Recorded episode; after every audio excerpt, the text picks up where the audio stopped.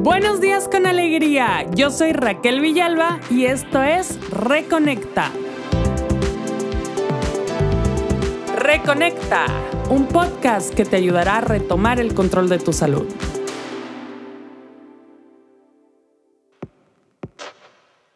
Bienvenidas y bienvenidos a Reconecta. Espero que se encuentren muy bien. En el episodio de hoy voy a hablar sobre las emociones. Estamos muy acostumbrados a categorizar todo, especialmente juzgar si algo es bueno o malo.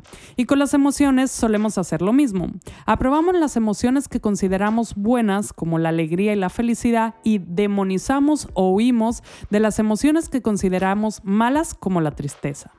Por eso están más aceptadas socialmente las señales de las emociones positivas, como la risa, y totalmente rechazadas cosas como el llanto.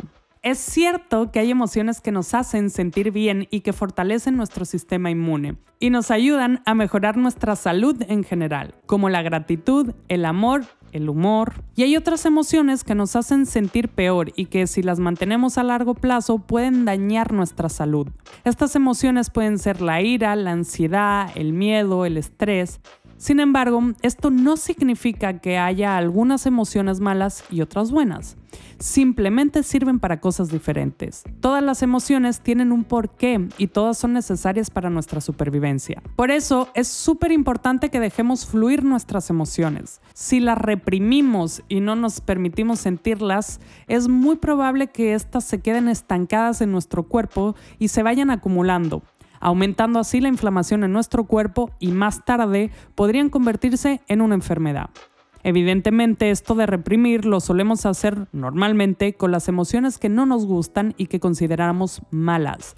Suele pasar porque estas emociones nos incomodan o no queremos enfrentarnos a ellas.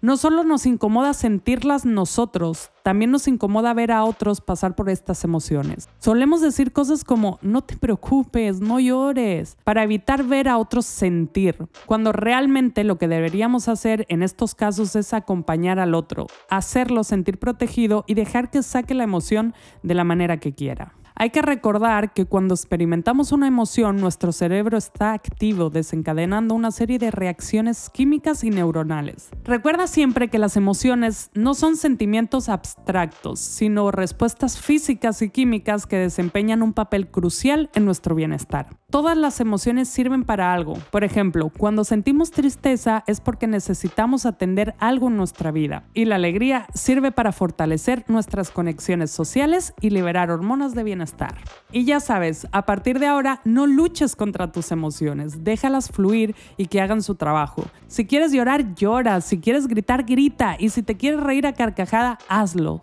Ya verás cómo tu cuerpo se siente más libre, menos tenso y tendrás más claridad mental. No sientas nunca vergüenza por hacer lo que necesitas en cada momento y ayuda a otros a liberarse también.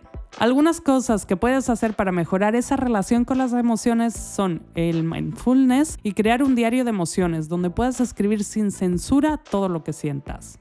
Espero haberte ayudado un poco a liberarte de los prejuicios contra las emociones y así poder controlar un poco más tu salud. Ya sabes que si te ha gustado puedes dejar un comentario y compartir en las redes sociales.